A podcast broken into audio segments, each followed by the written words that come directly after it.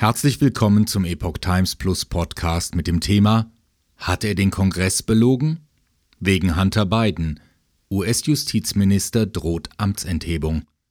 Ein Beitrag von Zachary Stieber vom 28. Juni 2023. Der Sprecher des Repräsentantenhauses Kevin McCarthy hat die Möglichkeit eines Amtsenthebungsverfahrens gegen den US-Justizminister Merrick Garland ins Spiel gebracht, da eine neu aufgetauchte E-Mail Garlands Aussage vor dem Kongress im April bezüglich der Hunter Biden-Untersuchung widerspreche. Die Ermittlungen gegen den Sohn des US-Präsidenten Hunter Biden sind von ungewöhnlichen Vorgehensweisen und obskuren Entscheidungen geprägt. So wurden aus einem Pool möglicher Vergehen nur zwei ausgewählt, nämlich Steuerhinterziehung und illegaler Waffenbesitz. Das schwerwiegendere Delikt, das bis zu zehn Jahre Gefängnis nach sich ziehen kann, wird dann zugunsten der leichteren Steuerhinterziehung mit einem Strafmaß von bis zu einem Jahr fallen gelassen, wenn der beiden Sohn sich schuldig bekennen sollte. Zuständig für Hunter Biden ist US-Staatsanwalt David Weiss. Dieser hat einen Deal mit ihm ausgehandelt, in dem Hunter Biden sich der Steuerhinterziehung schuldig bekennt, um damit eine Anklage und Strafe wegen illegalen Waffenbesitzes zu umgehen. Nun stellt sich die Frage, inwieweit Weiss in seinen Entscheidungen bezüglich Hunter Biden unabhängig ist oder war. Der Steueramt-Whistleblower Gary Shapley sagte am 22. Juni in seiner Zeugenaussage vor dem Kongress aus, dass Weiss bei einem Treffen im Jahr 2022 hochrangigen Beamten gesagt habe, dass er nicht die Person sei, die entscheide, ob Anklage erhoben werde, und dass Anträge auf Anklageerhebung in Washington und Kalifornien abgelehnt worden seien. Sein Antrag auf Ernennung eines Sonderermittlers sei von der Leitung des Justizministeriums abgelehnt worden. Justizminister Garland, der Weiss ernannt hatte, erklärte später, dass diese Aussagen nicht der Wahrheit entsprechen und bekräftigte damit seine Aussage vor dem Kongress im April desselben Jahres. Weiss sei, Zitat, ermächtigt worden, zu entscheiden, auf welche Weise und in welchem Bezirk er die Anklage erheben wolle, sagte Garland.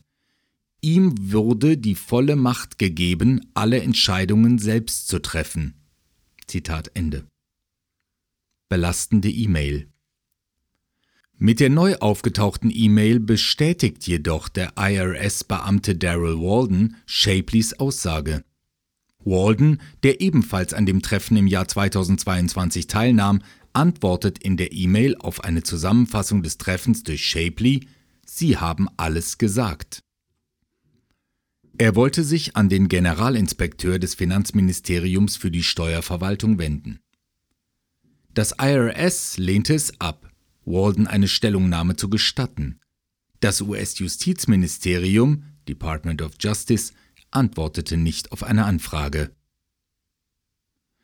Entweder war Merrick Garland nicht informiert und wusste nicht, was die Leute unter ihm taten, oder er wusste es und hat den Kongress darüber belogen, sagte Hans von Spakowski, ein leitender Rechtsanwalt am Edwin Mese III Center for Legal and Judicial Studies, der Heritage Foundation, gegenüber The Epoch Times. Die Heritage Foundation ist eine Denkfabrik mit Sitz in der US-amerikanischen Bundeshauptstadt Washington. McCarthy sagte, dass die Unstimmigkeiten zwischen den Berichten bedeuten, dass Weiss dem Kongress, Zitat, Antworten geben muss.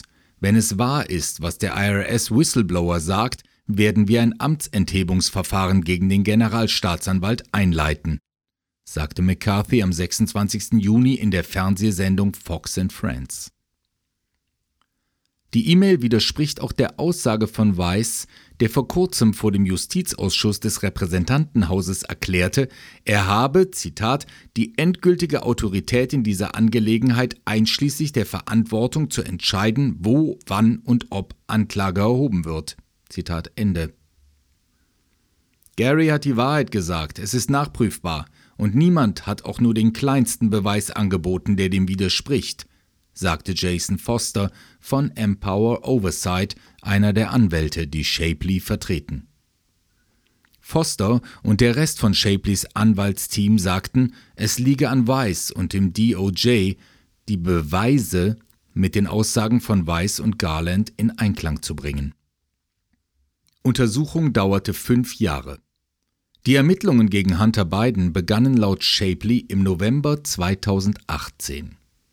Der IRS-Agent erklärte, er habe sich gemeldet, Zitat, um Licht auf ein Verhalten zu werfen, von dem ich glaubte, dass es unangemessen war und außerhalb der Norm dessen lag, was ich während meiner 14-jährigen Erfahrung als IRS-Strafverfolgungsagent kennengelernt habe. Jetzt, da der Ausschuss den Schritt unternommen hat, meine Abschrift zu veröffentlichen, glaube ich, dass Republikaner und Demokraten im Repräsentantenhaus und im Senat zusammenkommen sollten, um diese Fakten zu untersuchen, indem sie andere Zeugen befragen und Dokumente prüfen, um vollständig zu verstehen, was während dieser fünfjährigen Untersuchung geschah, sagte er.